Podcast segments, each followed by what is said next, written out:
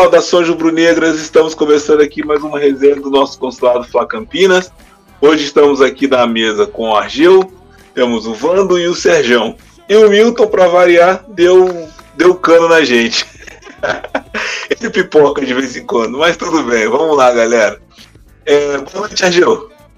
Boa noite, Bruninho. Boa noite, Sérgio, Vando. Boa noite, rubro-negros. Estou empolgado com esse nosso Mengão e animado para esse podcast. Boa! E agora temos aqui a nossa enciclopédia, o seu Sérgio. Boa noite, Sérgio. Boa noite, Bruninho. Boa noite, Argel. Boa noite, Vando. Mais uma vez é um prazer estar aqui é, nessa mesa com vocês. Boa noite também aos amigos que vão estar nos ouvindo. Boa noite, bom dia ou boa tarde, dependendo da hora que você nos ouvir. E nós temos é, muitos assuntos aqui para falar sobre o Flamengo. Flamengar é uma coisa muito gostosa. Ainda mais flamengar com, com amigos é, é, tão prezados aí, apesar de serem amigos virtuais, é muito bom. Então vamos lá, vamos flamengar. Vamos flamengar. Boa noite, Vando, nosso presidente. Boa noite, boa noite a todos. Saudações rubro-negras. Vamos flamengar, vamos falar de muito Flamengo, falar de Flamengo, tem muita coisa boa aí. E teremos um jejum de 14 dias, então vamos colocar para fora. Tem muita coisa, muita expectativa aí. Vamos flamengar. Exatamente, o jejum. Mas antes de falar do jejum, de pensar no jejum, vamos flamengar com mais uma goleada do nosso Flamengo, porque é só assim, né? Ganha de goleada, quando perdeu, perdeu de goleada, e assim a gente vai seguindo. Mas, galera, começando com o Argel aqui, é, antes da gente entrar no assunto Flamengo e Santos, é, durante o jogo teve uma campanha que eu achei bem desnecessária e por mais que eu acho que o jogador em questão vem perdendo a, a, o espaço no time, eu acho que não há necessidade de alguns rubro-negros estarem fazendo o que estão fazendo com o Diego Ribas. Né? E eu gostaria de ouvir a sua opinião para a gente começar a nossa, nossa resenha aqui, Argel, sobre isso e solte a voz asquerosa. Essa é a palavra que eu uso para expressar o meu sentimento referente a essa campanha. Poxa, se você faz uma campanha pedindo a titularidade do Thiago Maia, maravilha. Mas contra o Diego, não. Quero deixar bem claro, eu acho que o Thiago Maia deve ser titular e o Diego reserva. Mas eu fazer uma campanha contra o Diego, que é a alma de um Flamengo quando foi sofredor e agora que é vitorioso, para mim é insano. Insano. Se você olhar o, o, o placar, o, o, a nota né, que, que o Diego tem de média e que o Thiago Maia tem de média, lá naquele Sofa Score, Sofa Score, o nome que você quiser dar, o, o Thiago Maia estava com 6,7, 6,9, uma coisa assim. E o Diego era, eu acho que 8, não, 7, 7, alguma coisa. Então, o, o Diego tem uma, uma média até melhor. Claro que o Thiago Maia teve o período machucado, tudo isso puxa a média dele para baixo, mas calma, também não é assim. Então, ao meu ver, repetindo, Thiago Maia merece ser titular, mas fazer o que fizeram com o Diego, para mim, é simplesmente ridículo. Uma coisa de boa nisso daí, né, se a gente pode dizer coisa boa, é que foi uma minoria que fez essa campanha e talvez até com alguns antes é, infiltrados, porque a grande maioria é, foi contra a, a campanha. Então, é, foi uma minoria e foi de muito mau gosto. É, o Diego, é, eu, eu, acho que se formou três correntes. Essa corrente aí, vamos assim, é, é, vamos, chamar, vamos chamar de corrente do mal, mas essa corrente negativa, né? Que quer o Diego fora Diego, que quer o Diego fora do Flamengo. Tem a corrente que eu faço parte, que é, que é o Diego no Flamengo, mas não como titular. Eu acho, inclusive, que deve renovar o contrato do Diego. E depois dele encerrar a carreira, eu acho que o Flamengo deve aproveitar o Diego em alguma função dentro do clube. Fazer um curso de administração esportiva, alguma coisa desse tipo, se tornar um novo Leonardo. Ele tem tudo para ser isso. Ele é inteligente, ele tem comunicação com, com, com os jogadores, ele é líder, então ele tem tudo para se tornar um segundo Leonardo. Infelizmente o Flamengo não aproveitou quando o Leonardo estava dando soco no mercado. Agora se tornou um cara muito caro. Leonardo o Flamengo nunca mais vai conseguir trazer. E tem a corrente dos que acham que o, que o, que o Diego deve continuar no Flamengo sendo titular. Né? Então, sendo bem claro, eu faço parte da segunda corrente. Eu acho que ele deve continuar no Flamengo, deve inclusive renovar mais um ano, e, mas não como titular. Eu acho que ele serve melhor ao time, ele sendo o 12 jogador. Porque ali no meio de campo, daquelas quatro posições do, do meio de campo, o Diego, o Diego Ribas conhece. E ele fica como no banco, ele fica como uma excelente opção do, do, do técnico para entrar no segundo tempo. É, ele quer prender um pouco mais a bola, tira, tira um, um cara mais de frente tira, e, e bota o Diego. Ele quer dar um, dá um, uma segurada, né? Quer, quer, quer, quer dar as tá, tá difícil o jogo, tá? Precisa botar o Diego, tira um cara e bota o Diego. Quer dizer, ele tem, ele ali pode botar é, o Diego naquelas, em uma qualquer das quatro posições ali do meio de campo.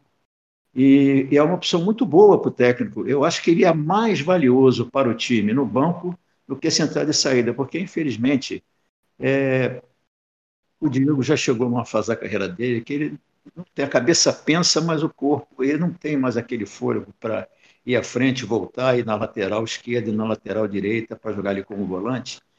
A idade está chegando, ele está pagando o preço da idade, mas ele, como opção no banco, é uma excelente opção, como foi em 2019. Ele jogou quase todos os jogos em 2019.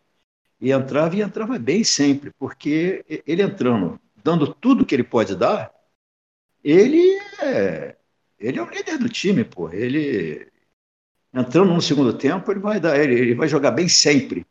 Agora, ele entrando de começo, quando chega ali nos 20 minutos do segundo tempo, ele perde o gás, é uma substituição certa já. Então, eu acho que ele é mais útil para o Flamengo no banco do que como titular. Mas ele deveria continuar e eu sou totalmente contra essa, essa campanha que teve aí. Mas, felizmente, foi a minoria. A maioria da torcida é, foi contra a campanha?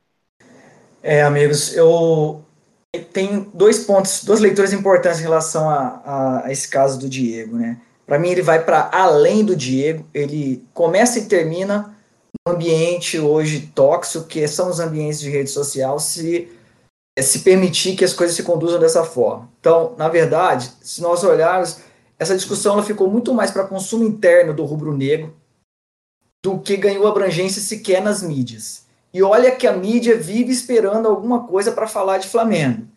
E esse tema não tomou essa proporção.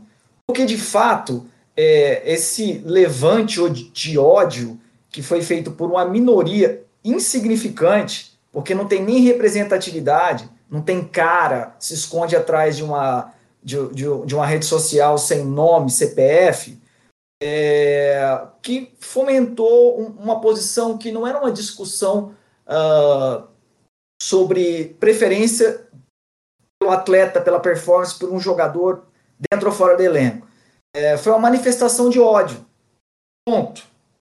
Isso deve ser repudiado, seja para qualquer atleta que for, inclusive um atleta que não desempenhe bem. Então, esse tipo de manifestação, ela tem que ser sim é, combatida tá? e, e deixada ela na devida proporção, que é deixada de lado ali e não dar voz para esse tipo de situação. Agora, quanto ao debate especificamente do Diego, é, ou do Thiago Maia, ou de qualquer outro que venha disputar a posição, nós não temos só os dois naquela posição, na volância, é, cabe a mesma análise, o Flamengo primeiro. E futebol é momento e desempenho é o que está entregando de momento. É, a discussão ela é muito mais racional, produtiva, interessante pró-Flamengo, se pensada em uh, Diego ou Thiago Maia, fulano ou Bertano, estão desempenhando melhor ou pior? Essa que tem que ser a discussão. Não é momento para discutir se o Diego tem que sair do clube ou não, porque ele ainda tem contrato. Essa discussão fica para dezembro. Tá? A discussão de momento é quem tem performance, quem tem capacidade de ocupar com o melhor desempenho aquela posição. É, eu faço coro a, a ideia de que o Thiago Maia tem a tendência a assumir a posição, é, por tudo que a gente já sabe, é, a questão física, a qualidade técnica, a, a retomada gradativa, mas esse ponto é um ponto de atenção. E aí eu creio que a comissão técnica deve observar isso para fazer isso na forma que tem que ser, também gradativo. Há poucos jogos atrás, Thiago Maia também não vinha desempenhando, estava voltando de uma lesão seríssima, num, num, alto nível, no nível que a gente sabe que ele pode desempenhar. É, nesse último jogo, no jogo anterior, por pouco tempo de jogo, é, ele já pôde desempenhar melhor. Então, o mais importante é ter na posição quem desempenhe melhor. Por hora, tentando em poucos minutos, o Thiago Maia nos deu essa leitura de que pode ser este homem. Mas não precisa chegar segunda-feira, depois de um jogo que ele jogou 15, 20 minutos, e assegurar que ele é titular. Mas é importante capacitar o cara, treinar o cara durante a semana, ver se ele responde no treino como respondeu em 20 minutos de jogo, e gradativamente ele se firmando, também assumir a titularidade. Então, essa é a minha visão em relação a esse tema. Perfeito. É, a gente sabe que para o Diego ele é um cara que tem uma cabeça muito bem esclarecida. Ele entende que, com certeza, ele entende que isso daí não é parte da torcida do Flamengo. Não que o que a gente está falando aqui vai fazer alguma diferença, mas para quem está ouvindo e caso pense o contrário, a gente tem que levar em consideração que a gente, pô, algumas semanas atrás todo mundo ficou comovido com a situação do Michael, é, achou né, bonito e tal, né? E agora na primeira oportunidade alguns fazem isso, então não há necessidade. A gente tem que repensar muita coisa como ser humano, né? A rede social não é terra de ninguém, então é, é, é, respeito tem que ser mútuo com todo mundo, não importa quem seja, não quanto ganhe ou qual posição ocupe. Só queria mais uma coisinha com relação a esse assunto. Uh, muita gente elogia o Diego pelo lançamento que ele deu no gol da virada, né? Não precisa nem falar qual jogo, né? então muita gente elogia o Diogo pelo aquele lançamento. Você viu o Gabigol, Pinola tocou errado de cabeça, o Gabigol fez 2 a 2 a 1. Um. Libertadores no bolso, vida Libertadores. Mas o gol do empate, que foi o gol que mudou tudo, começa do combate do Diego. Ele deu o combate, ele intercepta, melhor dizendo, o lançamento do, do prato. Aí a bola volta para o prato, ele dá o combate, mas ele não consegue ganhar, só que ele desarma o prato. E aí o Arrascaeta rouba a bola, puxa o contra-ataque, é, aciona o Bruno Henrique, que passa para o Arrascaeta novamente, que faz o cruzamento, e o Gabigol faz o gol de empate. Mas tudo iniciou com a, a combatividade do Diego. Então o Diego participa dos dois gols do empate e da virada rubro-negra na final da Libertadores de 2019. Era só um pontinho que eu queria deixar claro aí com relação ao Diego. Sem, sem me estender, mas aproveitando a deixa do, do Argel, é, esse é um ponto que destaca onde está sendo feita a discussão. Né? Nós estamos falando sobre titularidade e desempenho do, de qualquer atleta para a posição, ou estamos falando da importância de um atleta pra, na história dele atual, recente no clube? A discussão dessa semana ela foi muito em torno é, do mote da titularidade ou não do Diego, mas discutia-se com argumentos a importância dele ou não, porque descambou para tentar descreditar a importância dele como é, atleta no clube, como a história dele. É, Exato. Que, que, que, tá totalmente descolado da realidade. Então, assim, é, o ponto é, vamos discutir qual o próximo passo para a titularidade da posição e também a importância que do atleta, ainda tendo um contrato com a gente até dezembro, que ele tem no elenco, seja na liderança ou até mesmo o desempenho atlético, porque o Diego já mostrou em muitos momentos que é um jogador importante para situações específicas de jogo. Né? É, essa discussão é mais rica se a gente pensar nisso. E não se é momento de falar para romper o contrato do atleta ou não. Né? Então, esse é um ponto que tem que estar muito claro aí na discussão. Concordo e defendo. E agora, vamos entrar no jogo, né? tivemos aí mais um jogo, mais uma vitória, mais um resultado positivo para o Flamengo. E todo mundo se deliciou com um, dois, três gols. Provoca mais o Gabigol que ele gosta. Sérgio, fala pra gente o que, que você achou da partida, desse Flamengo aí que é meio Mike Tyson, né? Depois que acerta o primeiro golpe, já era. É, eu queria começar falando do Renato Gaúcho, né? Renato Gaúcho, das duas últimas décadas, das, das, dos últimos 20 anos, foi o melhor início de um técnico no Flamengo. É 14 jogos, 12 vitórias, um empate e uma derrota. Sendo que aquela derrota foi um dia, foi um ponto fora da curva, foi um dia que não deu nada certo para o Flamengo. Os caras deram quatro chutes para gol, fizeram quatro gols. Então foi um dia para esquecer. E não deu nada certo. O Flamengo podia jogar 10 horas aquele jogo que talvez tomasse de 10 a 0, não conseguisse fazer nenhum gol. Então foi um ponto fora da curva. É, com aproveitamento de 90%, 45 gols em 14 jogos, uma média de, de, de, de mais de 3 gols por jogo. Eu acho que se a gente for procurar no mundo hoje algum clube que tem essa média, eu acho que a gente não vai achar a não ser que seja no, no campeonato lá da Moldávia ou da, ou da, ou da, da China. Ou da... Mas eu acho que em grandes centros de futebol a gente não vai achar nenhum time hoje que tenha uma média de, de, de gols acima de três. Então, é, eu, honestamente, eu não. Eu achava que o Renato ia dar certo no Flamengo, mas eu não esperava um resultado tão, é, tão rápido quanto ele conseguiu. Né? ele conseguiu fechar o grupo muito cedo. Conseguiu fechar com o grupo muito cedo. E em relação ao jogo, é, é, é, aquela pontinha que a gente tem, aquele, é, desculpa cacófago, o nosso calcanhar de Aquiles, né?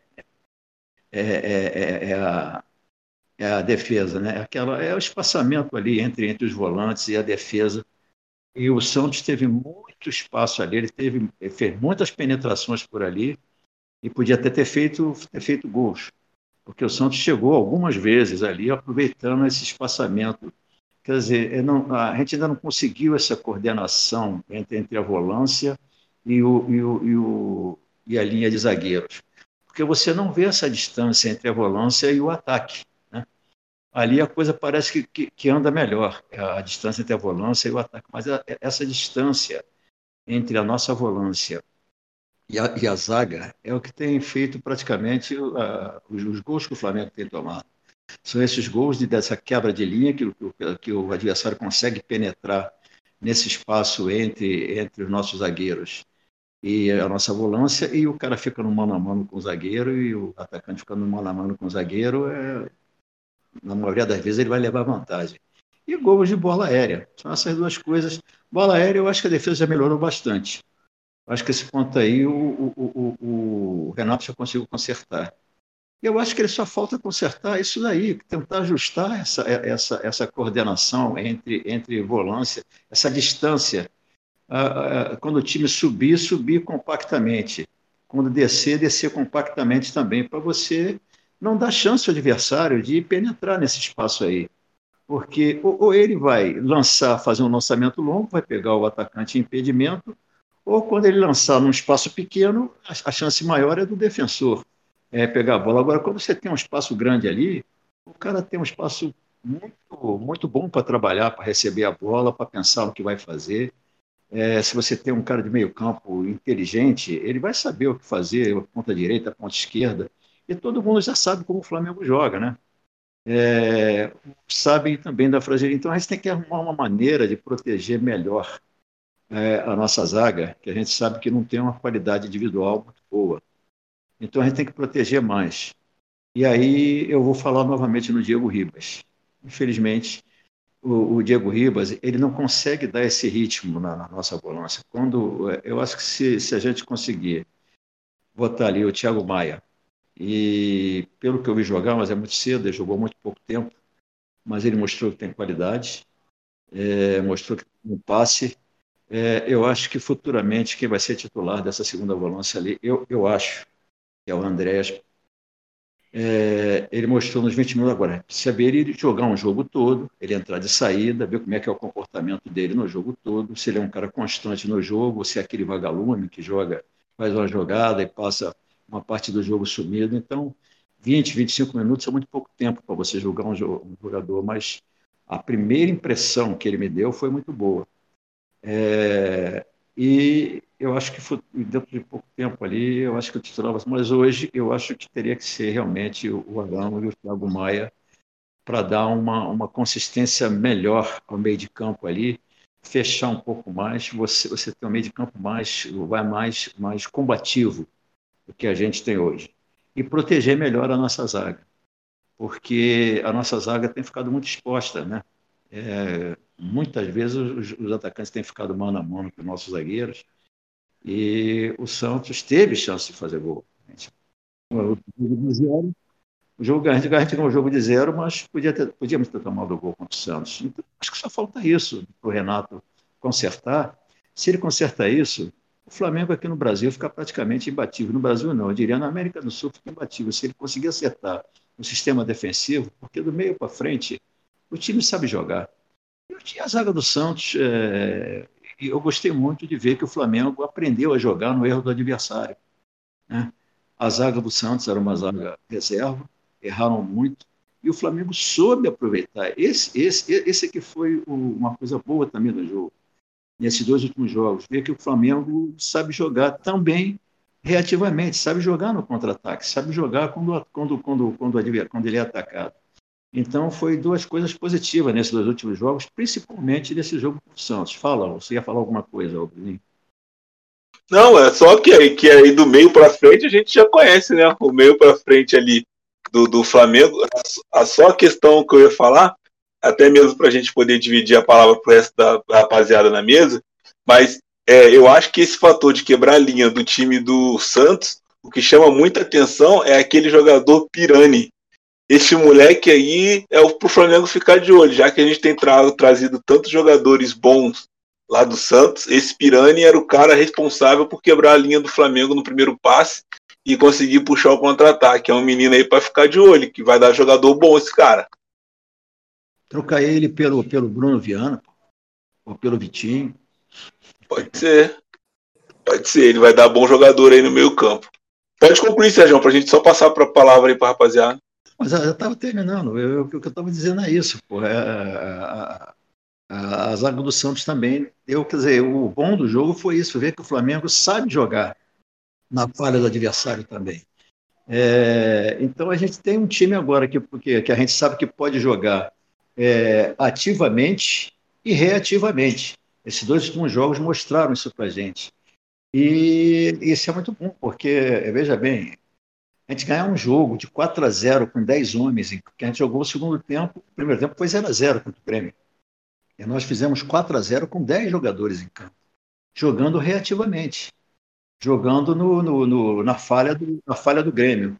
E esse último jogo é a mesma coisa. Terminamos o primeiro tempo também 0 a 0 e fizemos 4 a 0 no segundo jogo, quando o Santos tentou sair para o jogo, abriu os espaços e o Flamengo conseguiu aproveitar. Então, isso eu acho, eu acho que foi muito válido nesses dois últimos jogos, no jogo contra o Santos também. E só falta esse detalhezinho para o Renato acertar, e eu acho que ele vai acertar. Essa, essa, essa distância, essa coordenação entre volância e a linha de zaga. Acho que ele consertando isso, o Flamengo, não vou dizer que vai ficar um time perfeito, que não tem time perfeito, mas vai, vai ser, vai dominar o futebol tranquilamente aqui na América do Sul. Ajeitando a defesa, não, a gente não tem adversário. Né? E aí, Vando? Pô, tudo isso que o Sérgio falou aqui, já dá para dizer que Bruno Viana, Gustavo Henrique, Léo Pereira tem demonstrado alguma melhora? O que, que você pensa aí? Individualmente, sim. É, cada um desses nomes que você listou, a zaga do sistema defensivo, apresentaram melhores. É, o que é bom, né? Porque com a confiança eles têm desempenhado melhor, rendido melhor. É, mas continuo acreditando que no conjunto é, é, a organização defensiva carece ali de, de, de, uma aproximação entre todas as linhas, não só a linha de meio de campo e a, a linha da zaga, a última linha, mas principalmente o caminhar junto ali é, quando o time se propõe a fazer a, a, a saída, a pressão, a, a, saída de bola, sobe o bloco, faz a, a saída de bola, a marcação na saída de bola, e os três últimos jogos, onde a gente deu espaços ao, ao, ao, aos times. Eles identificaram um caminho para conseguir ter um antídoto, uma resposta, embora elas não foram fatais, exceto no jogo com o Inter, que é o seguinte: os times perceberam que para se defender da pressão pós-perda e da marcação na saída de bola alta do Flamengo, eles espaçam o campo, eles tornam o campo maior, eles colocam os jogadores bem espalhados e saem, em vez de sair em contra-ataque em bola longa, eles saem com passes longos e encontrando esse espaço para sair com esses passes longos, logo eles estão no meio de campo e aí a nossa última linha começa a correr para trás para esperar o reforço das linhas de, de que ficaram quebradas lá para trás para recompor. É, quanto o Inter, isso foi fatal. Ok, tivemos outros fatores com o Inter, mas isso foi fatal porque eles desempenharam muito bem. Quanto o Grêmio, o, o antídoto foi o mesmo. Eles espalharam o campo, saíram com bolas, passes longos, não, não bolas longas, não lançamentos, mas passes longos e rápidos para tentar é, superar ali as nossas, os nossos, as nossas duas primeiras linhas e chegar com a nossa zaga correndo para trás. Então, se tem um ponto de ajuste que precisa ser feito urgentemente na organização defensiva é, é ter uma resposta a esse tipo de jogo. Quando eu identificar que o, o adversário está se valendo dessa, dessa alternativa, é, se mobilizar rápido em campo e conseguir mudar a estratégia, ou oferecer uma resposta a esse, esse tipo de situação. Para quê? Para minimizar o risco de com um ataque ou um, um, time mais eficiente tecnicamente possa trazer algum dano maior, possa trazer gols né, é, a gente. Então, esse é um ponto de atenção considerável. Então, Acredito sim que com os reforços é, da zaga, com novos nomes, ou mantendo esses nomes atuais com, com uma boa performance, e o meio de campo também reforçado, a gente tende a própria substituição das peças até uma melhora é, nessa organização defensiva, mas nem sempre será suficiente, porque jogo não é individual, é coletivo. Futebol não é xadrez, é um esporte de encadeamento pode colocar o Kanté ali no meio de campo. Se ele ficar vendido, sem uma, uma aproximação entre as linhas e sem uma organização que saiba o que ser feito em momentos mais difíceis, não vai resolver sozinho. Tá? Mas, em suma, é um ponto, sim, de atenção, é um ponto que é, tem que estar tá na, na, na, na prioridade dos treinos, mas, apesar de, ainda assim, a gente tem oferecido respostas é, a, esse, a, essa situação e ganhado jogos e ganhado bem. Ganho jogos bem. Né? Então, é, é importante que se faça para que a gente consiga ter completo domínio do jogo ou desempenho ainda melhor. Mas para mim é o ponto a ser ajustado e não passa só por trocar as peças. Trocar as peças vai melhorar consideravelmente, é, mas não resolve. Tem que ajustar a organização defensiva sim.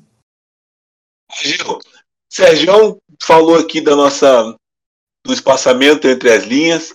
O Vando acabou de falar aqui sobre uma fragilidade nossa na bola, momento de contra-ataque, né, que a gente dá espaço. E, e, essas são duas armas que os nossos rivais aí, postulantes aos títulos, né, tanto de São Paulo quanto de Minas, eles têm como arma é explorar esse espaço, né? O que, que você acha disso? É, é, temos que ter mais atenção e procurar uma, uma melhor, um melhor aproveitamento? O que, que você pensa? O que, que você acha disso tudo? Longe de mim falar que a zaga do Flamengo tá assim fantástica, mas se você pegar o desempenho da zaga antes do Renato Gaúcho e após a entrada dele, é surpreendente, tá? Uh, o Renato tem 14 jogos à frente do Flamengo. Desses 14, em sete deles o Flamengo não foi vazado. Uh, os outros sete foi, mas só um foi derrota, que foi o 4 a 0 para o Inter, que usando uh, o, que, o que foi dito pelo Serjão, foi um ponto fora da curva. E um empate, que foi outro jogo que o Flamengo foi vazado, no 1 a 1. Vendo pelo lado do ataque, apenas um jogo o Flamengo não fez gol, esse 4 a 0 né? Os outros 13 o Flamengo fez. Então, a minha visão é que o Flamengo está tendo um equilíbrio muito bom entre defesa e ataque. Repetindo o que eu disse, não tem uma defesa assim supimpa, mas está muito melhor do que uh, era antes do Renato. E esses números eu não tenho em mãos, mas eu acho que se botar só os números do Renato, o Flamengo tem a melhor defesa do campeonato, tá? Ou dos campeonatos, somando tudo, nesse período aí. O Flamengo tem a melhor, a melhor defesa. São 10 gols sofridos. Em... Não, não, ataque eu sei que é. É, o ataque eu sei que é. É, o ataque de sobra. A defesa também, que os outros times têm tomado gol também. O Atlético uhum. Mineiro toma gol quase todo jogo. Palmeiras, Palmeiras bastante, aham. É, e, desses, e importante, né, o, o Argel, complementando o que você falou, desses, dessas 12 vitórias, oito vitórias foi goleada, né? Exatamente. Uh, o Flamengo não, go não goleou na. Olha só, hein? São oito vitórias goleadas, 14 jogos. Aí você tira esses oito, sobraram seis. Uma derrota e um empate. Então sobraram quatro vitórias que não foram goleadas. Dessas quatro vitórias que não foram goleadas, 1 a 0 na estreia é, contra o Defesa e Justiça, 1 a 0 contra o ABC, que foi com time reserva, né? Porque já tinha goleado de 6 a 0 no jogo de ida, 2 a 0 contra o Esporte, né? 2 a 0 contra o Esporte Recife e 3 a 1 contra o Corinthians. Foram esses três jogos que podia ter sido cinco, podia ter sido goleado sim, esse jogo. Sim, né? sim. Então, desses três jogos, desses quatro jogos, desses quatro jogos, dois ainda tem a situação, que foi a estreia e que foi com o time reserva. Ah, e do empate que teve que contra o Ceará, o Flamengo estava com os dos 10 jogadores de linha, sem desconto o Diego Alves, né? Dos 10 jogadores de linha, seis eram reservas. Então, o desempenho do Flamengo está fantástico, tanto no, no, no, lado defensivo, que é, que é o ponto do, do, do, momento, né, quanto no, na, na, parte ofensiva. Né? Mas, repetindo pela terceira vez, tem sim pontos a melhorar defensivamente. Uh, uh, se pegar um time mais acertado, que no Brasil a gente está falando de Atlético Mineiro e Palmeiras. É, só para deixar claro, tá? O fato da gente, o, a pergunta foi quanto ao nosso sistema defensivo, a nossa zaga especificamente e o sistema defensivo. É, é, óbvio que os números reforçam, né, é, tanto os ofensivos quanto defensivos, que o time vem muito bem, obrigado, aleluia, amém, que assim seja, o Chelsea que se cuide. É, e eu também concordo que se a gente olhar, por mais que a gente seja crítico, porque a gente espera, como torcedor, é natural que a gente queira passar por, por jogos sem grandes preocupações, né? É, mas isso também é um pouco descolado da realidade, né? Então, é, haverá adversários, seja eles adversários grandes ou, ou medianos, com, com, que vão trazer as mais diferentes dificuldades para a gente. Mas, o fato é que o time, ainda assim, é, tem aplicado, tem jogado bem, tem aplicado é, grandes goleadas e principalmente, como destacou o Argel, nós não temos muitos postulantes nos 20 times, 19 times que disputam o Campeonato Brasileiro, é, que vão nos oferecer maior risco do que a gente já viu na primeira rodada, nessas praticamente 18 rodadas que a gente jogou agora, né? É, ainda temos dois jogos a fazer. É, o que nos indica que, o pior dos mundos, se a gente mantiver a mesma constância, uh, nós temos, teremos ali mais dois ou três grandes desafios que podem trazer para essa defesa ainda não tão bem organizada maiores problemas.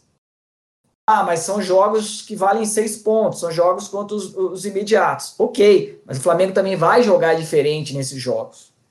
Então, o recado que eu tiro disso e o que eu tenho trabalhado, eu pessoalmente, minha cabeça, olhando os jogos e olhando a trajetória para a temporada, é que eu não espero terminar essa temporada voando em todos os quesitos, não, eu espero bater campeão, jogando bem, é, com, com, dominância em alguns jogos, mas ciente que é possível que a gente chegue até o final do ano é, com acertos a serem feitos nessa organização defensiva. O que pode melhorar e potencializar muito mais do que os treinos, que é onde a gente esperaria que um, um treinador ah, corrigisse, é a chegada de novos nomes, né, é, seja no meio de campo, atuais reservas passem a ser titulares ou os reforços, ou mesmo essa zaga, caso venha a ter um reforço da altura que a gente espera, que tem sido ventilado aí com o Davi Luiz, é, e com a volta do Rodrigo Caio, isso potencializa essa organização também. Embora eu acredite, novamente, reitero, que não, não é só a posição individual, cabe a organização junto, coletiva, defensiva. Mas, em suma, é, é isso. É isso. Eu só queria acrescentar o seguinte: se a gente já se apresentou essa melhora com, com é, Léo Pereira, Gustavo Henrique e o Bruno Viana, você imagina essa zaga aí com jogando com Rodrigo Caio e Davi Luiz, né? É, a tendência é, é, é a melhora ser, ser substancial, não tenho dúvida nenhuma. Assim todos esperamos. É isso daí, isso que eu ia falar. É o que a gente espera. Mas vamos falar, já que o, o homem lá tá, tá pensando se vem, se não vem, se para onde ele vai, o que, que ele faz da vida. Vamos falar do que a gente tem. E o que a gente tem aqui é o príncipe rubro-negro, que hoje está fazendo aniversário. E ontem foi. Pro... E ontem não, né? Sábado foi provocado e guardou mais três. O que, que você fala do Gabigol, Argil? Cara, Gabigol ele já está na galeria de ídolos, né? Uh, eu não colocaria ele entre os maiores ídolos, porque. Uh, não, eu colocaria. Colocaria. Porque são tantos, é, você, não tem como reduzir, falar, ah, não, entre os dez maiores. Não, não importa quantos, mas o Gabigol já está entre os maiores ídolos rubro-negros. E a irreverência dele é algo fantástico. Se você observar como que uh, uh, alguns jogadores celebraram gols importantes para o Flamengo ou para qualquer outro time é, é, e marcaram a história, é como o Gabigol celebra cada gol a cada momento. Ele está fazendo a história a cada jogo. Esse é o Gabigol. Ele perde gol, mas por quê? Porque ele, ele se oferece em quantidade absurda durante o jogo para poder ter a chance de fazer ou perder, ou perder. Ele perdeu muitos, ele fez muitos. Ele ainda irá perder muitos, irá fazer muitos, mas ele faz muito mais do que ele perde. No jogo passado, vamos falar só do jogo passado, ele perdeu dois e ele fez três. É esse o nosso Gabigol. Irreverente, não provoque, que senão você vai provocar o cara errado. Pensar que a gente há pouco tempo aí a gente tinha um atacante que chutava 10 vezes para quase fazer o gol em uma. Tchau, guerreiro. Agora a gente tem um homem que, como o Vando mesmo fala sempre dele no grupo, é um Baraúna, homem, gol. Fala da fera aí, Vando. Paz, Gabigol. Gol enche os olhos, né? Gabigol consegue transformar o nosso jogo para além do placar. Ele traz para a gente uma identificação com o torcedor, uma identificação de. É, somos nós dentro do campo. Né? Ele representa muito bem o espírito do torcedor e a gente tem o privilégio de ter isso identificado dentro do Flamengo, ele como hoje nos representando, cara. Então, assim, vamos aproveitar, vamos curtir, vamos apoiar porque esse cara ele vai ser diferente. Já tem sido e ele será diferente. Aí tem sido um privilégio a gente ter o prazer de ver ele fazer o que ele tem feito dentro de campo é, e fora dele, assim, fora dele que eu digo como ele responde bem ao entorno, ao todo que envolve o jogo. É, ele é a alma do time. Ele consegue em momentos setar a temperatura do jogo para todo o resto e, e, mudar a cara do jogo é, animicamente falando, além de fazer o que cabe a ele, que é o principal, que são os gols, né? É, tem melhorado, avançado, o Renato sido importante nesse tema de tratar as jogadas de cabeça, de insistir com ele com a bola, de, de finalizar com a direita. Então, ele avançando e evoluindo nesses outros requisitos técnicos, só tende a nos trazer mais alegria ainda. E com essa fome de, de título, de, de gol, de recorde que ele tem, temos um futuro aí bem servido com o nosso artilheiro. Sérgio que viu um monte de artilheiro passar pela Gávea. E em breve aí o Gabigol vai estar tá, tá passando aí, no mínimo mais dois aí. Gaúcho Nunes, que tem 98 e 99, respectivamente. Ele com 97 gols, daqui a pouco passa. E aí, Sérgio? É, na média, ele já, já, já é superior a eles, né? É, ele não é no número, no número absoluto, mas no número relativo, ele já tem um número melhor do que, do que eles, né? Se eu não me engano, ele é o segundo ou terceiro em, em números relativos. É, eu acho que na frente dele só tem o Operácio, que tem 0,79, ele tem 0,74. É. Um na frente dele. Então, em termos de em termos relativos, ele já, já passou esses aí há muito tempo. E o Gabigol, assim, para mim, né, que eu enxergo, ele é um ídolo de momento no Flamengo. Ele ainda não é um ídolo eterno. Agora, te garanto o seguinte: se ele ficar mais uns dois anos no Flamengo, tendo a performance que ele está tendo, continuar uh, tendo uh, esse nível de atuações e performance, ele vai se tornar um ídolo eterno do Flamengo, não tenho dúvida nenhuma. Com todos esses defeitos que ele tem, esse temperamento explosivo, mas não adianta, temperamento, você pode botar psicólogo, tal coisa, que na hora o cara explode mesmo. Era o caso, o caso do Edmundo. O Edmundo tinha acabado de chegar de uma expulsão, ele ficou seis meses suspenso. Ele foi jogar lá no Chile, o cara saiu fora de campo, ele deu um chute no cara, não sei se vocês lembram disso. Depois de seis meses de gancho, ele pegou seis meses de gancho, aí deu um chute no cara fora de. Pô, o cara caiu, rolou, ele foi deu um chute. Quer dizer, é temperamento, é temperamento. Na hora que a adrenalina sobe, é difícil você controlar o temperamento. É o caso do Gabigol. Ele, e, e ele se torna perseguido, né? Os juízes começam a perseguir ele, a torcida adversária. É, quando ele for jogar, quando voltar a torcida, não tem dúvida nenhuma, a torcida vai pegar no pé dele, vai tentar botar ele nervoso, porque sabe que ele que ele reage, que ele que ele não fica calado, que ele e, e os juízes se aproveitam, quer dizer, se aproveitam, não vou dizer se aproveitam. É, já tem uma certa perseguição com o eu vi um lance surreal que se fosse o Gabigol, o cara ia expulsar, ele ia, ficar, ia, ia, andar 10, 10 jogos de suspensão. O Diego Souza arrancou o cartão amarelo da mão do, do juiz. E o juiz não fez nada, não deu nem cartão amarelo para ele, pô. Quer dizer, isso é um absurdo, pô. É, teve um outro jogador que fez isso, quem foi? Foi o, o, o e o juiz expulsou o cara na hora. Ah, não, do Botafogo foi, aquele do Botafogo foi ainda pior, ele saiu preso do campo, né? o juiz expulsou ele na hora, porque ele tirou o cartão amarelo da da, do, do juiz, expulsou ele na hora. Então o Gabigol, por causa desse temperamento dele e das coisas que ele fala, ele, ele, ele é muito perseguido pela, pela. Qualquer coisa que o Gabigol faça é, é, é, vira, fica muito maior do que a coisa é. Né? diferentemente de outros jogadores. Mas a gente falando em termos de performance, né? A performance dele é, é, é, é muito boa. É, logicamente, tem jogos que ele joga mal, mas na maioria dos jogos ele joga bem. Aí é que você vê o bom jogador, né? Se distingue o bom jogador do craque do, do jogador mediano. É, para mim, não entrou ainda na categoria de craque, mas tem tudo para entrar. E se ele, não tem dúvida nenhuma, se ele jogar mais dois anos no Flamengo, com essa performance que ele tem, ele vai se tornar um dos ídolos do Flamengo. Eu acho que ele é ídolo de momento, mas ele pode se tornar um ídolo eterno como, como, como Zico, como Leandro, como Júnior, como Carlinhos, como Dida. É, eu acho que ele vai entrar nessa, nessa galeria aí. Né? Você vê Petkovic, né, porra, ele teve duas passagens boas no Flamengo.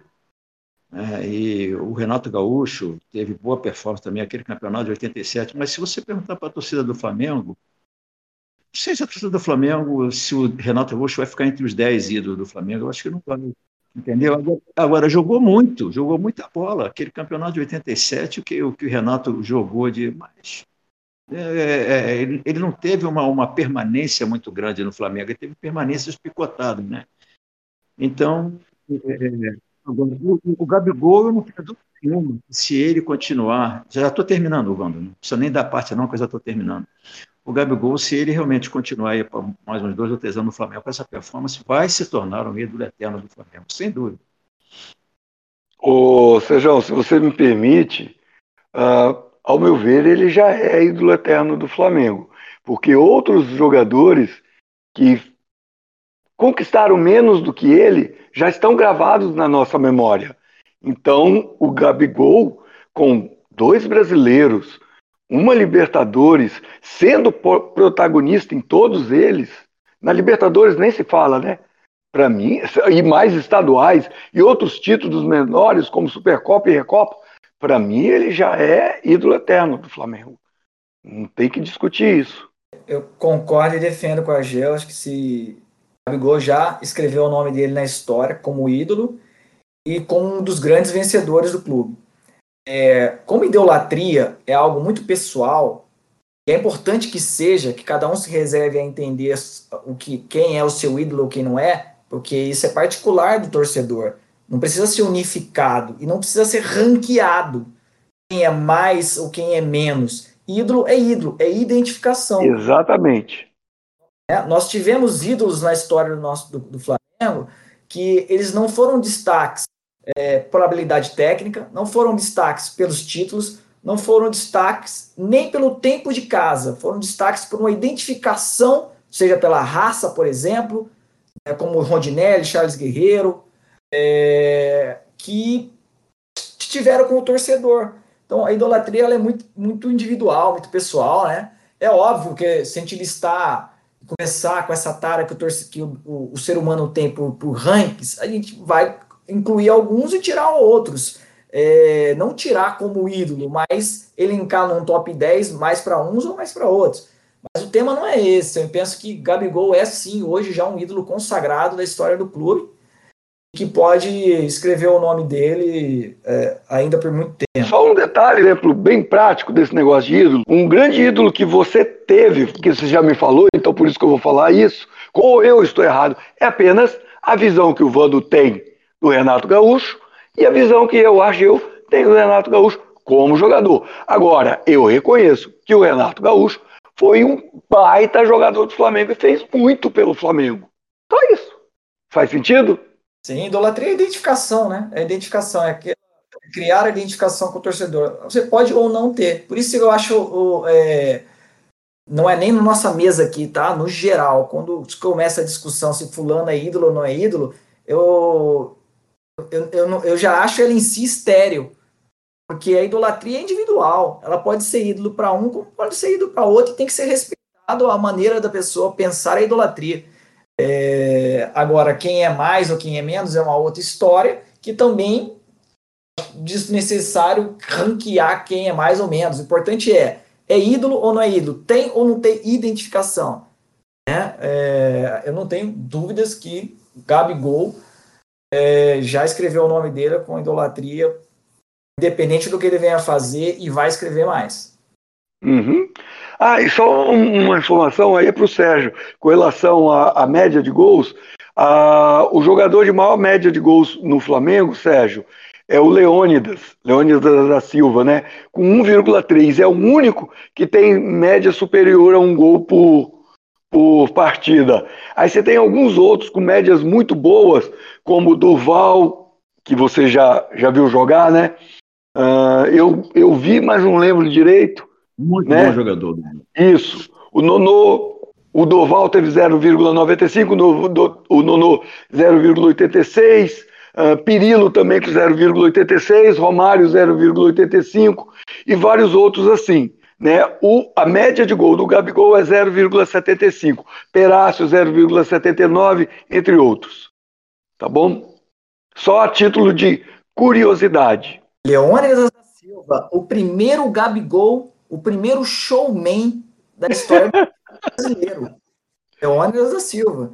Boa referência. Exatamente. Também vestiu o rubro-negro, também fez o nome dele. Chegou num tempo que, que o time jogava com cinco atacantes, né?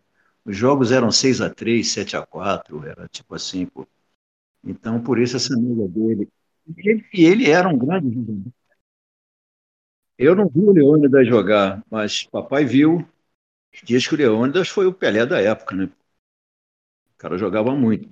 E num tempo que se fazia muitos gols, né? Então, por isso que ele tem essa média aí, é o único jogador que tem Sem média querer acima de um, né? romantizar, senhores, me permita aí um, um- um complemento da, da história do Leônidas, que é sempre ele como showman, né, ele tem histórias homéricas que fariam os jornais, as redes sociais é, entrarem polvorosa hoje em dia, se comparado ao que eles veem do Gabigol. Uma das histórias do Leônidas é que ele chegava na Gávea pro jogo, acompanhado de duas, três mulheres abraçadas, de terninho branco, chapéu, com táxi, todo mundo esperando, e ele ia lá se trocar, tal, pôr a chuteira para depois jogar.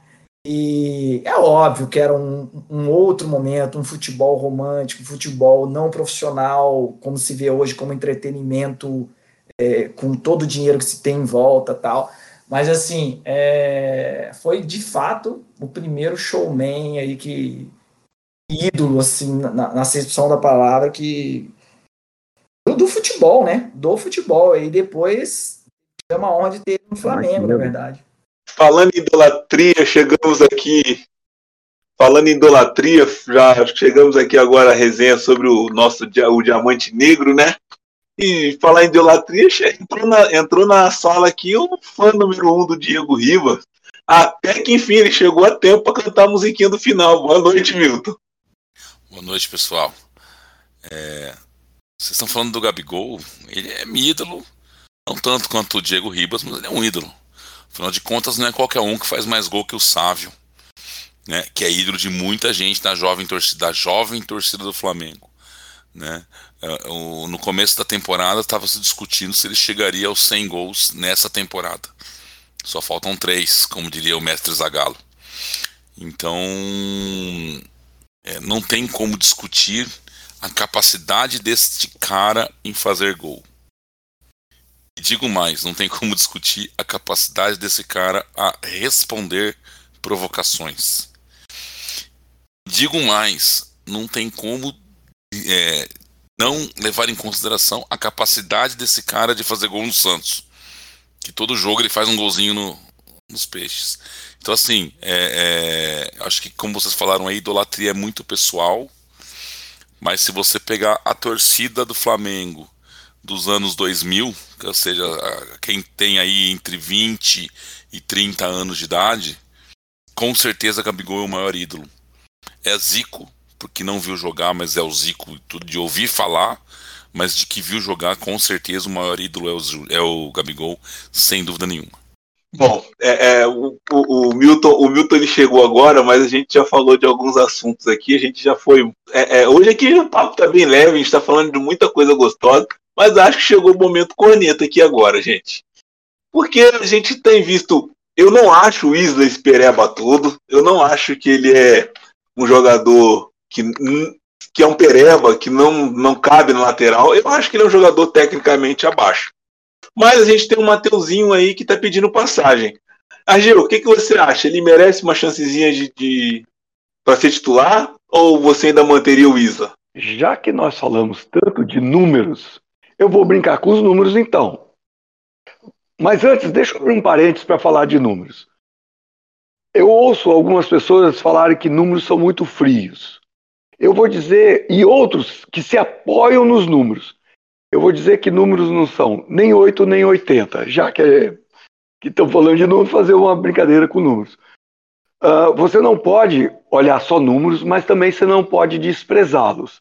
Se eles não tivessem valores, né, se eles não tivessem valores nenhum, não teria por que coletá-los, simplesmente descartaria.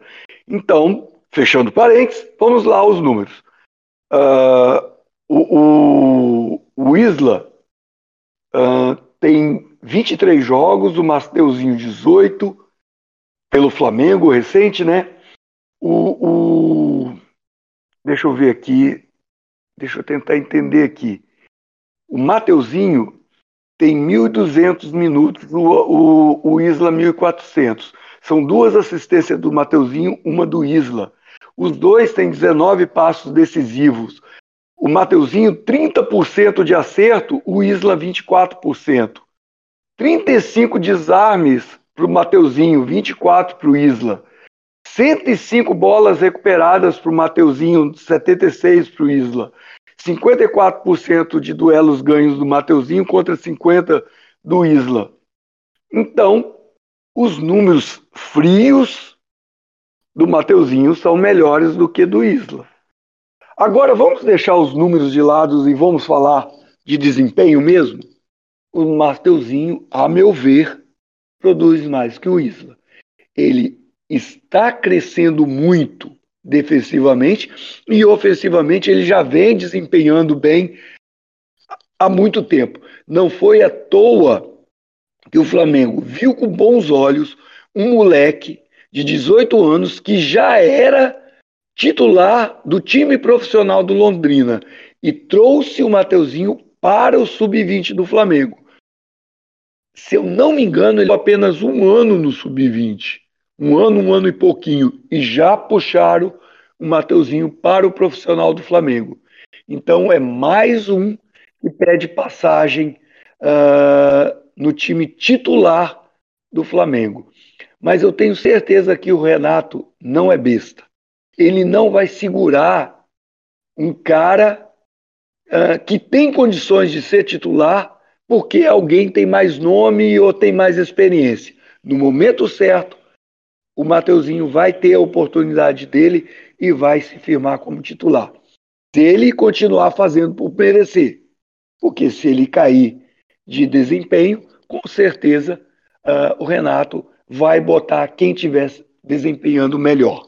Essa é a visão que eu tenho com relação a Mateuzinho, a Isla e a oportunidade que Renato vai dar a quem merecer. Na minha opinião, essa discussão de, de quem deve ser titular, se é o se é o Mateuzinho ou o Isla, que eu escrevi foi isso, é você optar entre tomar chopp ou tomar óleo de fígado de bacalhau. É, o Mateuzinho já faz por merecer ser titular do, do, da lateral direita já há muito tempo. E sem dúvida nenhuma, os técnicos estão ainda levando em consideração o nome do Isla. Eu não tenho dúvida nenhuma disso, experiência. Mas o Isla tem feito, tem errado bastante. É, e essa tendência do, do, do, do Mateuzinho, de esse um pequeno desequilíbrio que ainda tem, mas que ele vai, com experiência, ele vai conseguir esse equilíbrio de, de tanto defender quanto atacar, é porque ele começou como ponta direita.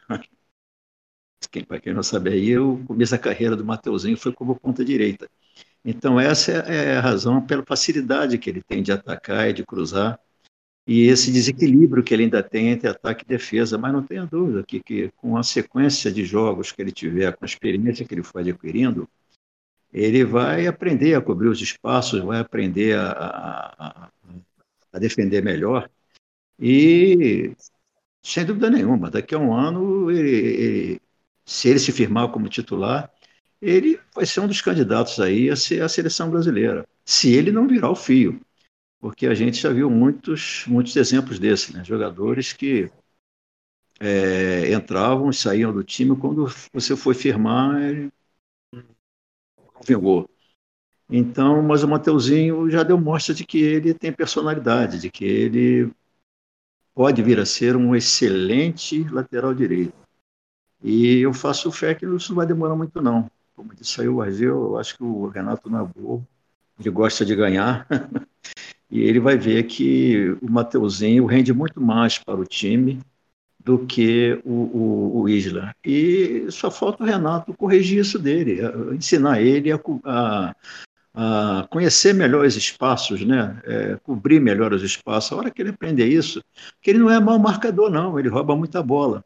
O problema dele é, é cobrir os espaços, que ele ainda não sabe fazer isso muito bem. E, mas quanto na, na parte do meio de campo para frente, ele já é. Você tem que consertar ele do meio de campo para trás, aprender a marcar, cobrir os espaços. Mas eu colocaria o Mateuzinho já hoje como titular. Eu, o Isla seria a reserva dele. Na minha opinião, ele é melhor jogador do que o Isla. Está melhor hoje do que o Isla.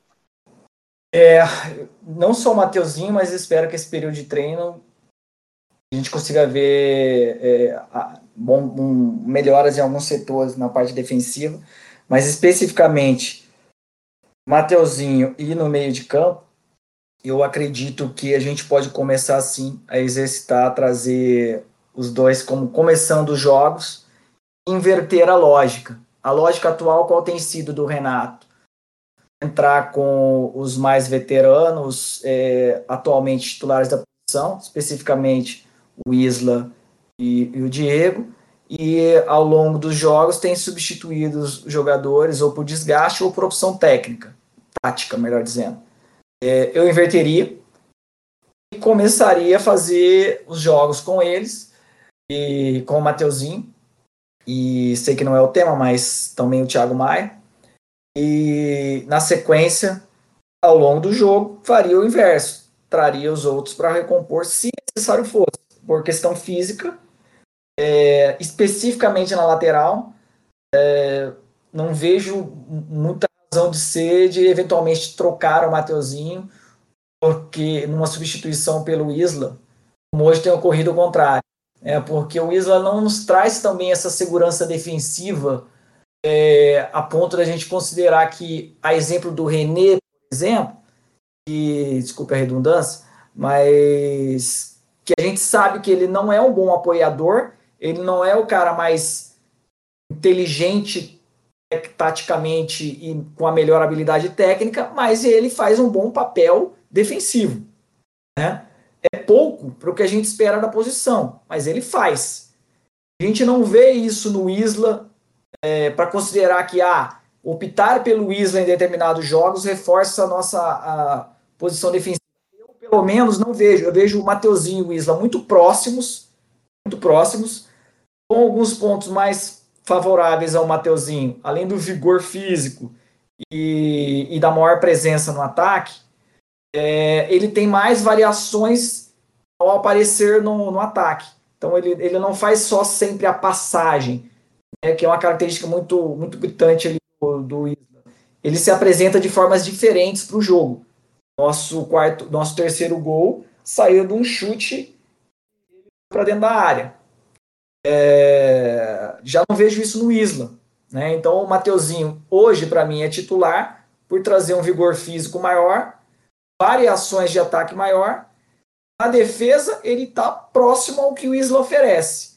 Tá? E não quer dizer que é o, o, o ideal. Tanto o Isla quanto ele tem que melhorar esse posicionamento defensivo. Não, vamos lá. Achei a reflexão do Vando muito parecida com o que eu penso. Eu não vejo tanta distância entre o Mateuzinho e o Isla como a mídia prega.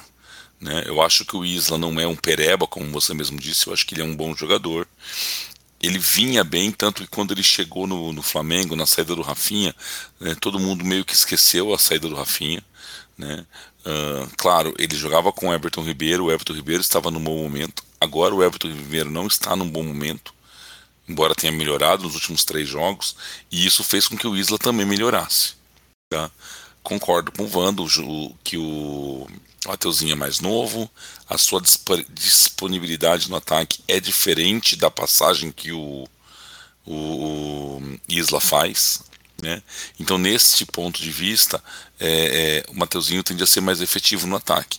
E com o Flamengo fazendo 3, 4, 5 gols por jogo, a gente quer ter efetividade no ataque. Então, é claro que a torcida clama pelo Mateuzinho.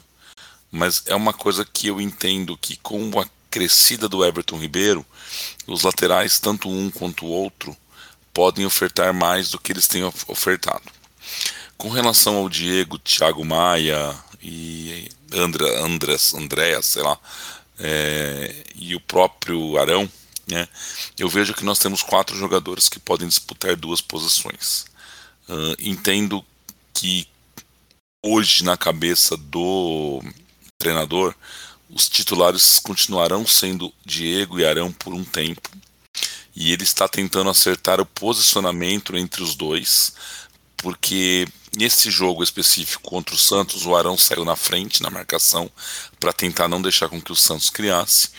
Mas quando o Santos conseguia passar do Arão, o Diego não conseguia dar a cobertura ideal. E daí as críticas ao jogo que o Diego fez com o Santos. Né? Uh, o Thiago Maia ele entrou no momento que o time estava mais descansado, e nós temos que dizer: o Flamengo está dando show de preparo físico. Né? A gente termina o jogo muito mais descansado que os nossos rivais. Claro, é mais fácil você correr certo com uma posse de bola, então o Flamengo tem feito isso. Né?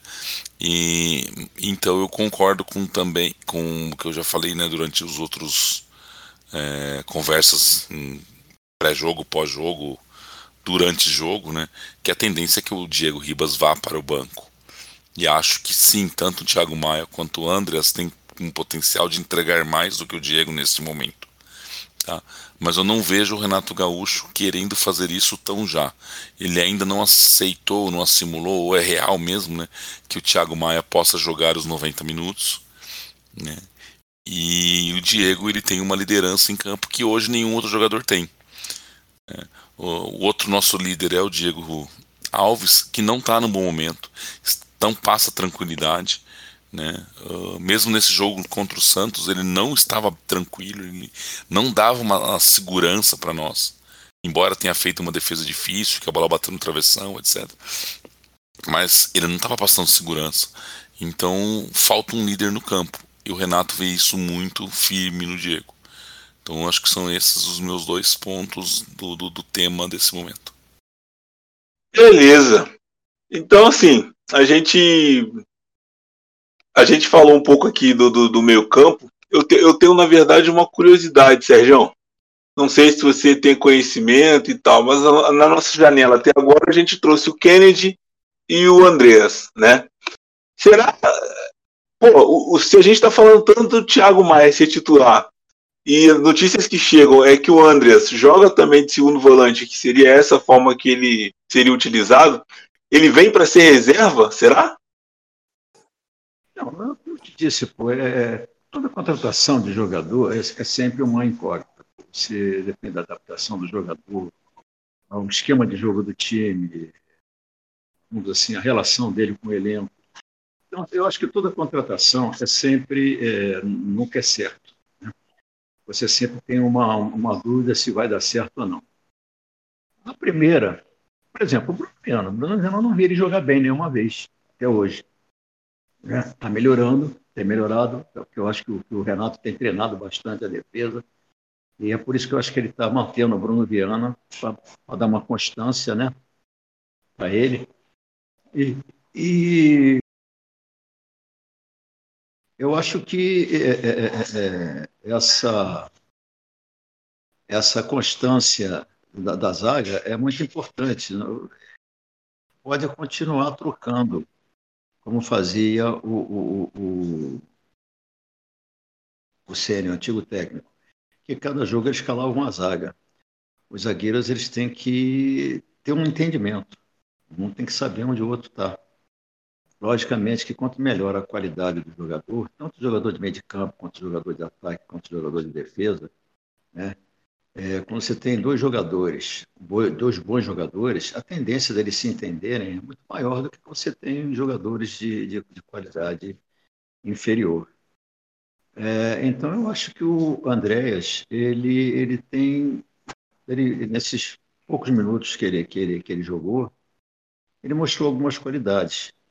É, ele tem um bom toque de bola, ele ele ele sabe sabe se mexer no campo é, tem um bom passe, né? É, chuta bem. E eu soube que ele é um bom cobrador de faltas. Será que a gente vai voltar a fazer gol de falta? Mas é muito pouco, né? Você vê 20, 25 minutos de um jogador. Quer dizer, o que ele mostrou nesses 20, 25 minutos me agradou. É diferente agora, a gente precisa ver ele chegar e entrar e jogar um jogo inteiro para ver o que, que ele tem para o que, que ele tem para vender. Mas eu acho que ele tem tudo para ser o titular. Eu acho que realmente chegou a hora da, da, da, do Diego pagar a conta. A cabeça, às vezes, pensa uma coisa e o corpo já não responde mais. Mas o Diego, eu sou favorável a ele, inclusive, renovar o contrato dele mais uma ele continuar no, ele continuar no elenco, e, mas como um, nosso 12 jogador. Eu acho que ele vai ser muito mais útil no, para, o, para o time, para o, para o elenco, como 12 jogador, como entrando como, do que entrando como titular. A gente já tinha até falado isso antes aí do Milton chegar. Mas eu acho que o, o, o, o Andréas tem bastante chance de, de, ser um titular. Vai ser uma briga boa, porque o Thiago Maia está tá começando a entrar na forma física boa dele. Então a gente tem quatro bons jogadores ali para disputar duas vagas. Eu acho que vai ser uma disputa bastante boa. E eu acho que é uma dor de cabeça que todo técnico gosta de ter, né? É você ter que escolher entre quatro bons jogadores, dois. Né? E a gente ainda tem o João Gomes, que está que tá ali só na espera de alguém da bobeira para ele, ele entrar. Então acho que a gente está muito bem servido agora com essas contratações que o Flamengo fez. E eu acho que o, esse menino veio para ficar. O, agora a gente já tem que ver a sequência de jogos dele, né? Acho que foi muito pouco tempo de jogo, mas eu gostei do que ele, do que ele demonstrou nesse, nesse pouco tempo de jogo. Eu gostei de ver a movimentação dele dentro de campo. Me agradou. Eu acho que eu acho que vai dar vai dar caldo. Eu já acho que o Kennedy eu já acho que o, que o Kennedy, é, é, ele, ele, ele veio mais, eu acho que a intenção do Flamengo foi mais arranjar um substituto para o Bruno Henrique, pela característica de jogo dele. É, dentro do elenco do Flamengo, que, que, agora nós temos, eu acho que ele é o cara que mais se aproxima, vamos dizer assim, a ser o substituto imediato do Bruno Henrique. Né? Então, acho também que foi uma boa. Agora, como ele também joga pela direita, naquela característicazinha ali do, do, do, do Everton Ribeiro, de jogar com a canhotinha, puxando para dentro, tal coisa, ele eventualmente poderá ser é, também um substituto do Everton Ribeiro. E pela característica que eu vi do, do Andrés Pereira, pelo, como ele joga, eu acho que numa, numa eventualidade ele pode também substituir o, o, o Everton Ribeiro. Então, eu acho que essas duas contratações foram muito bem feitas. É, eu acho que o Kennedy, não, se ele não esqueceu o futebol dele, é, eu acho que ele deve ter vindo, deve estar um jogador melhor do que, do que quando ele saiu daqui do Fluminense. Ele deve ter melhorado taticamente, deve ter melhorado tecnicamente, porque os técnicos é, europeus eles dão muita ênfase a essa parte tática, né? Então, pelo que o Kennedy jogava, pelo que eu vi ele jogar, não era um, nenhum craque, mas era um bom jogador. Se ele melhorou taticamente e deve ter melhorado tecnicamente também, porque adquiriu mais experiência, eu acho que foi uma excelente contratação do Flamengo. E, e o Andreas Pereira também pode exercer, eu acho que pode exercer também aquela função ali do, do, do, do Everton Ribeiro, pela característica que eu vi ele jogar os 20 minutos. Mas, como eu digo, 20 minutos é muito pouco. Mas eu, eu gostei bastante das duas contratações. E o Thiago Mendes também, eu não, não vejo muita. Porque essa sanha do Flamengo e trazer o Thiago Mendes eu acho que o Thiago Mendes, ou ele se equipara ao Thiago Maia, ou se for melhor, é questão de milímetro. Ele é um milímetro para lá, um milímetro para cá. Eu não acho o Thiago Mendes muito melhor do que eu realmente não. Eu conheço ele do que ele jogou no São Paulo. Não, não, não vi assim grandes coisas nele no São Paulo. É, eu acho que nunca se firmou também como, como titular lá no Lyon. Ele tipo, foi emprestado, tal coisa. Então eu não sei porque essa sanha do Flamengo de querer trazer o Thiago Mendes Aí vai trazer uma dor de cabeça para o Renato. Aí vai ser uma dor de cabeça ruim, porque vai trazer um jogador caro. E aí, como é que ele vai arrumar lugar para o Thiago Mendes no time? Eu acho que com as contratações que o Flamengo fez, eu acho que ficou bem servido. Não precisa do Thiago Mendes. E o Flamengo parece que continua insistindo em querer trazer o Thiago Mendes. Alguma coisa nesse meio aí que a gente talvez não tenha sido divulgado para nós, porque realmente não dá para entender essa essa interesse do Flamengo de querer contratar o Thiago Mendes. Ô Vando, você, você acompanha mais futebol, talvez você já tenha visto mais ele jogar. Mas como que você acha que o Andres e o Kennedy serão utilizados nesse time aí? Olha, eu vou pela dica, para não ficar no achismo só, né? Mas vou pela dica que o próprio Renato deu uh, às vésperas da chegada do Andrés. O Andrés é, que ele deve, ele deve fazer o segundo homem ali do meio de campo, né, é, na decisão por escolha inicial, aonde ele disse se sentir mais à vontade para jogo. Tá? É, ele deu declarações de, dessa, disso, a chegada dele, o próprio Renato confirmou. Que não quer dizer que, é, como ele já jogou em diferentes posições, né, nos times, seja no Manchester ou no, nos demais times que ele jogou, né, no, na, no, na, na, última temporada, ele tem opções de jogar pelos lados do campo, é, fazer mais um cara mais próximo do Arrascaeta. É, eu, eu me permito dizer que ele faria até o Everton Ribeiro ali com o pé invertido ali, entendeu? Poder fazer uma ponta ali também. É, mas quem tem que ver isso na prática vai ser o treinador no dia a dia e a posição que tiver e a necessidade, né? A gente já jogou com três centroavantes ah, no jogo Libertadores, classificatório valendo a vaga. O Linton fazendo a ponta. Então, assim, o jogo é que pede, o momento é que pede. Agora, o, o esperado é que ele faça a segunda volância por tudo que a gente viu até aqui. Ah, o, o, o, o Argel, é, a gente, se quiser falar alguma coisa sobre o, sobre o nosso o Andres e o Kennedy, fique à vontade. Mas na verdade, para você, eu tinha uma, uma dúvida. Você que é o cara dos números, né? A gente tem problemas à vista aí. Porque a gente tem três jogos atrasados agora, né? Com dessa semana que, que não vai ter. E ainda tem mais próximas datas FIFA, onde a gente pode aumentar esse número de datas FIFA. Será como que a gente vai fazer para poder ter esses jogos aí?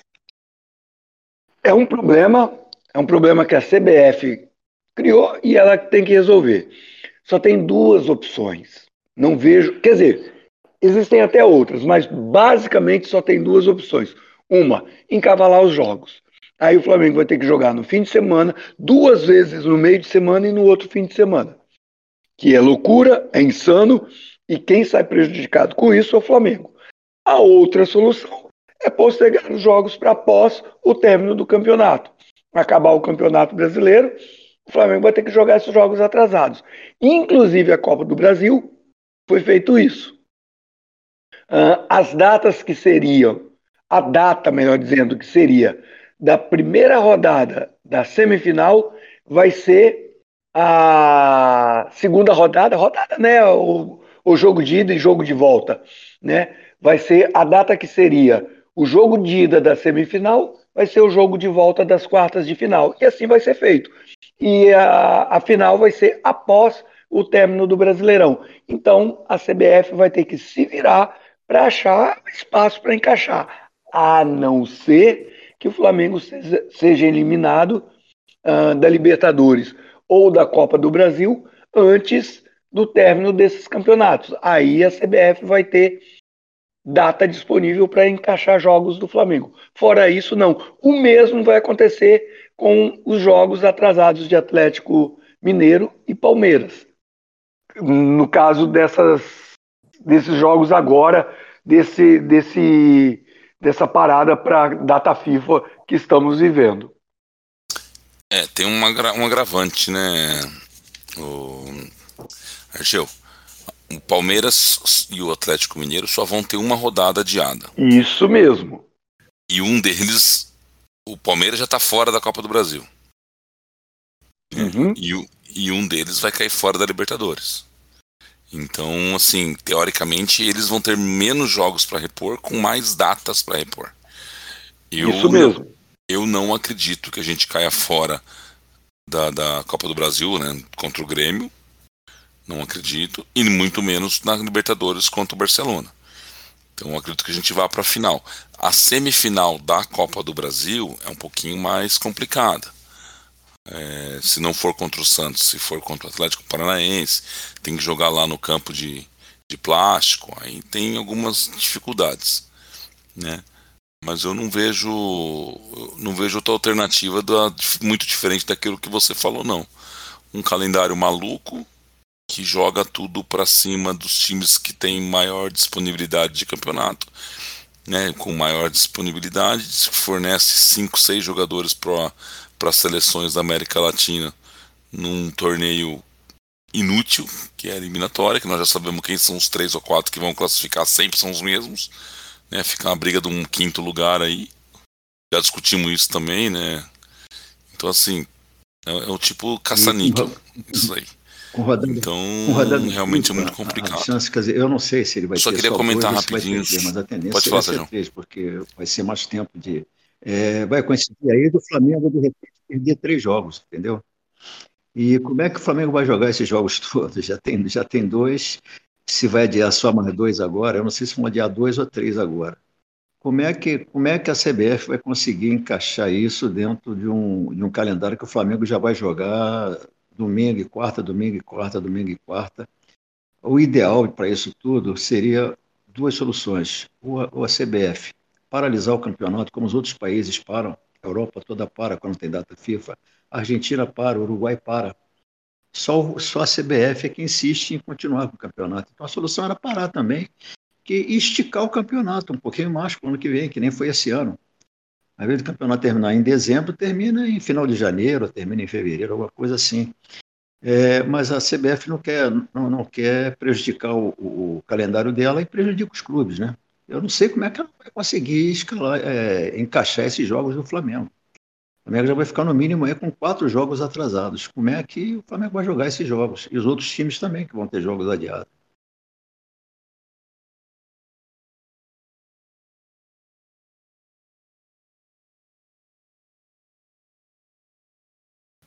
É, nesta rodada a gente ficará com três jogos atrasados, tá? Contra o Grêmio de fora e o Atlético Paranaense fora, que já estavam, e ficaremos com o Atlético Goianiense em casa. Tá? Então essa rodada só tem um jogo que o Flamengo vai perder. É só o jogo da 19 rodada. Os jogos da Copa do Brasil já foram adiados de, de uma quarta-feira para outra, então é, adiaram tanto o nosso quanto a outra semifinal a outra quartas de final, então todas foram adiadas. Então, teoricamente, a gente só tem este um jogo a mais. Claro que na próxima convocação tripla poderemos ter mais um ou dois ou três adiados, aí vamos ter que ver mais para frente. Eu queria só fazer um comentário sobre o Kennedy e Andréas Pereira e relacioná-los a um nome que eu não consigo entender ainda o porquê de tanta especulação, que é o tal do Thiago Mendes. Pô, já trouxe o Andréas Pereira, que para mim é bem mais jogador que o Thiago Mendes. Temos o Thiago Maia que está mostrando nos 40, 35 minutos que vem jogado, que vem jogando, que o futebol dele é muito bom. Vem mostrando um excelente resultado. Temos o Kennedy que veio para ser um jogador para substituir o Everton Ribeiro ou o Arrascaeta numa possível é, descanso, etc. Mas que também poderia jogar ali na segunda volância, se fosse o caso, pela sua flexibilidade de, de, de, de posicionamento. Para que trazer um cara que todos criticam, todos têm dúvida do potencial.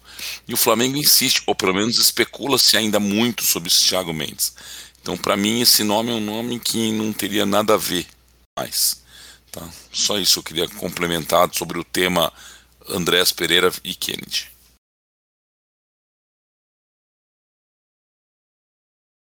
Com certeza estamos aqui caminhando para um dos nossos episódios mais longos.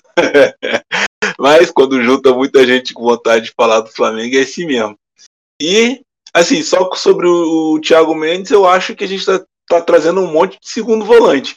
Mas agora, quando a gente não teve o Arão no time, ficou claro que a gente também não tem um reserva para ele. Então, talvez seja isso. Não sei também se seria o Thiago Mendes para resolver esse problema. Só um ponto, tá, que pode justificar uma leitura sobre o Thiago Mendes. De todos os nossos volantes, com exceção do Thiago Maia e do João Gomes, que eventualmente pode sair, é, Thiago Mendes é, tem uma característica mais marcadora. Então ele se encaixa mais ao perfil, por exemplo, do primeiro volante, e tem a capacidade, a exemplo de, dos outros, de também fazer a segunda.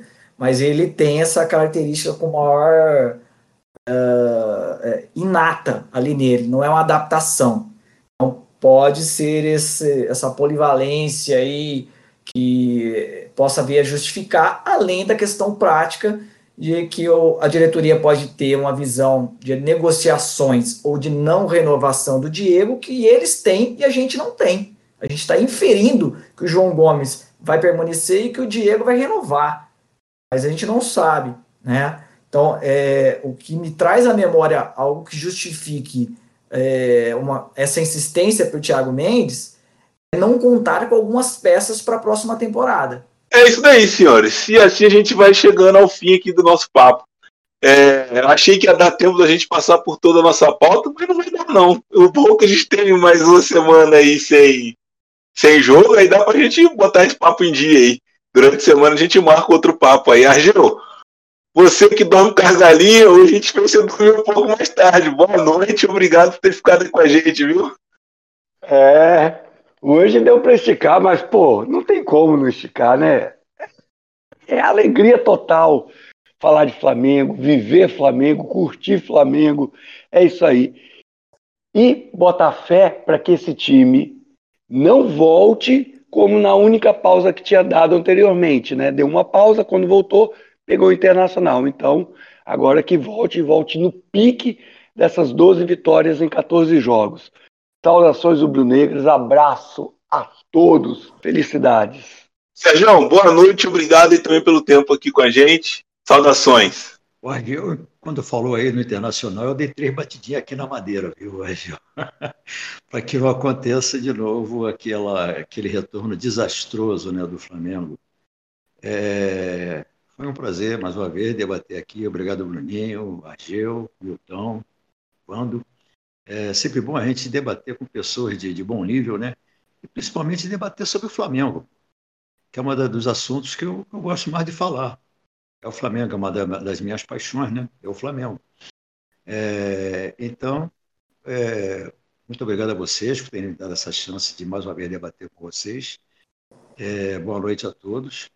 E, e para quem vai nos assistir mais tarde aí, bom dia, boa tarde ou boa noite a toda a nação. Ô, ô, ô Vando, seu encerramento aqui dá conta para o Serjão a história que você já me contou sobre o Renato Gaúcho e deixar ele entender se para você o Renato Gaúcho é ídolo ou não. Rapaz, Renato Gaúcho faz parte de quem acompanhou de 87 ou as voltas dele ao Flamengo é, sempre regado de uma identificação que às vezes o time não trazia no campo, mas ele trazia como ídolo, coisa que o Gabigol traz agora também, né? Então essa irreverência, essa bola, esse algo mais ali para além do jogo do campo, sempre trouxe, é, além de nos dar um título é, maiúsculo, né, em 87. Então, para mim, eu tenho sim Renato Gaúcho como um ídolo. Vi ali um período de final de adolescência jogando muita faixinha na cabeça de Renato Gaúcho, meia riada, cabelo grande e muita marra. Então, assim, é, tem, tem, seu lugar, sim, na idolatria rubro-negra, na minha tem sim, senhor. E há de construir idolatria maior. Amém. Apesar de, apesar de eu já ter me despedido, já que o Wanda contou uma historinha do, do Renato Gaúcho, eu vou contar uma historinha dele também, mas que, que não é muito que não é muito, vamos dizer assim, satisfatória para o Flamengo. Em 93, nós tínhamos três grandes promessas no Flamengo. E o Renato Gaúcho praticamente era o dono do time, né? Ele era, era o craque do time, era, era o dono do time, o que Renato Gaúcho falava-se. E ele, e, e, e, e ele se entendeu com a garotada lá, com, com o Paulo Nunes, com, com o Djalminha, com o Marcelinho. E o Flamengo preferiu priorizar o Renato Gaúcho e praticamente vendeu a preço de banana é, o Djalminha, o Marcelinho e o Paulo Nunes. Eu não vou falar sobre os três, que todo mundo aí sabe a carreira que eles fizeram depois. Né? Então, infelizmente, essa foi uma, foi uma passagem que, do Renato que, é, infelizmente, não, não, beneficiou o Flamengo, mas ele foi um grande jogador, deu, deu grandes alegrias. A mim, pelo menos, ele deu grandes alegrias. O único senão foi esse aí, né, perder três garotos que, que, o Flamengo. Mas aí foi a decisão foi da diretoria, a culpa não foi dele. A diretoria. É Exatamente. Ele e... é, é, é, mas esse é o ponto, né? Você citou.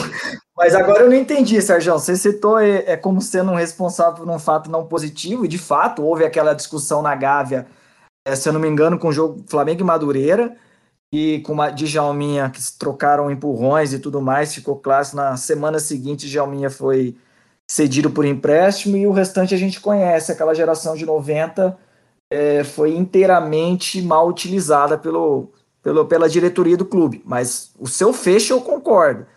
É, quem decidiu e se desfez de todos os, os o elenco é, promissor da geração de 90 não foi por causa de uma do, do, uma, uh, de um querer do Renato. E aqui não é uma defesa ao, ao ídolo, nada disso não.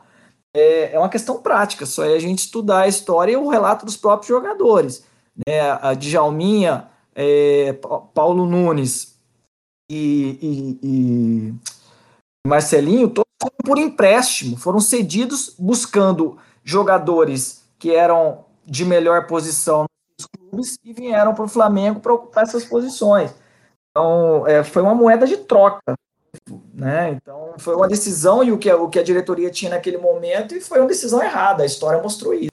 Bom, agradecer demais aí o tempo aqui com todos. É, e mais quero aproveitar e estender aqui a quem nos estiver ouvindo, é, seja aqui dentro do consulado ou os demais, a participar. Coloque seu nome, vem aqui. Isso aqui é uma, é um, é um, é uma resenha para todos. Todos do grupo aí se integrem, se sintam à vontade, que a gente possa também fazer com que vocês se sintam à vontade. Participem mais. Se você ainda não participou e é um membro atu, atuante e tem interesse, chega junto. Coloca seu nome, vem bater um papo, vem curtir aqui e resenhar com a gente. Tá? Então, meu boa noite aí, meu agradecimento a esse momento com vocês. Um convite também para quem ainda não participou, venha participar. Boa, bem lembrado. E agora vamos ouvir o Milton, que deu tempo para ele cantar a musiquinha ainda. Pessoal, desculpa aí, muitas coisas ocorreram ontem, depois a gente conversa. Queria agradecer aí ao Vando, Serjão e ao Argel pela paciência, por aceitarem a minha intromissão. Bruninho, meu parceiraço, tá sabendo. Né? É, eu queria fazer dois fechamentos rápidos, cara. Primeiro é o seguinte: é, a gente tem o Diego Alves, que é da geração de 85. A gente tem o Diego Ribas, que eu sei que foi tema do começo, que eu queria muito estar aqui e não estava, para defendê-lo com unhas e dentes. É, e nós temos um outro cara que tem jogado de terno, um tal de Felipe Luiz, que é da mesma geração, que é um lateral que acerta no 59, no 58 passos e 59 dados. Um, um cara que completa com uma elegância o nosso time. Né? Eu acho que ele faz parte daquilo que o Flamengo é, representou de melhor em 2019, se mantém até hoje e tem jogado um, um futebol de nível é, espetacular para aquilo que o Flamengo precisa, por mais que seja um cara velho. E daí eu lembro daquela famosa música do Roupa Nova que chama Sapato Velho mas ainda sirvo se você quiser. Basta você me calçar, que eu aqueço o frio dos seus pés. Eu precisava, porque é importante a gente saber que não adianta só ter molecada, a gente tem que ter os caras experientes. É, haja visto o Sérgio aqui, nosso Sérgio, como diria o meu grande amigo é, Julião, o careca. Por fim, mas não menos importante, um abraço a todos que vão ouvir e a minha grande homenagem ao meu amigo, meu parceiro Carioca. O Carioca, seu molequinho, vamos de novo tomar chopp no Renatinho. Abraço, galera. É isso daí, galera. E assim a gente encerra nosso papo. Obrigado a todo mundo que ouviu a gente aí. Saudações rubro-negras e nesse tempo aí de treino do Flamengo e especulação. A gente volta aqui para bater mais um papo semana que vem. Saudações rubro-negras e até a próxima. Mengo! Falou, abraço. Eu pensei, eu pensei que o Milton ia nos poupar da musiquinha, mas ele trouxe roupa Olha que o Maraca está muito lotado nessa tarde de domingo só para lhe ver jogar.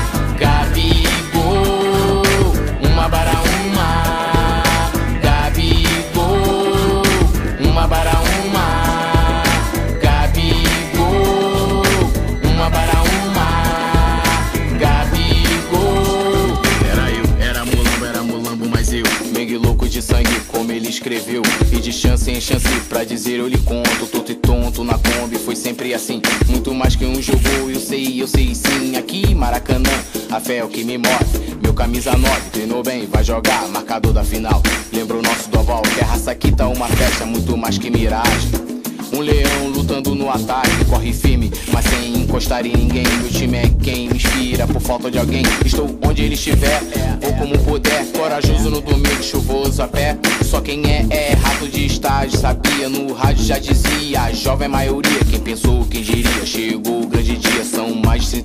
30 anos. Se chegar a emoção, São Paulo no Rio, Santiago, enfim, eu vi. O meu Flamengo a gente vai servir. Atenção, nação, atenção, que a bola rola quase sem pretensão.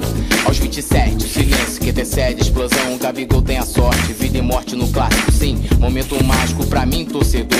Arrasca pelo meio, pela intermediária. Joga o Felipe na esquerda, vai a linha de fundo. A bola bate rasteiro, cruza a pequena área. Os pés do nosso herói, o sentido de tudo.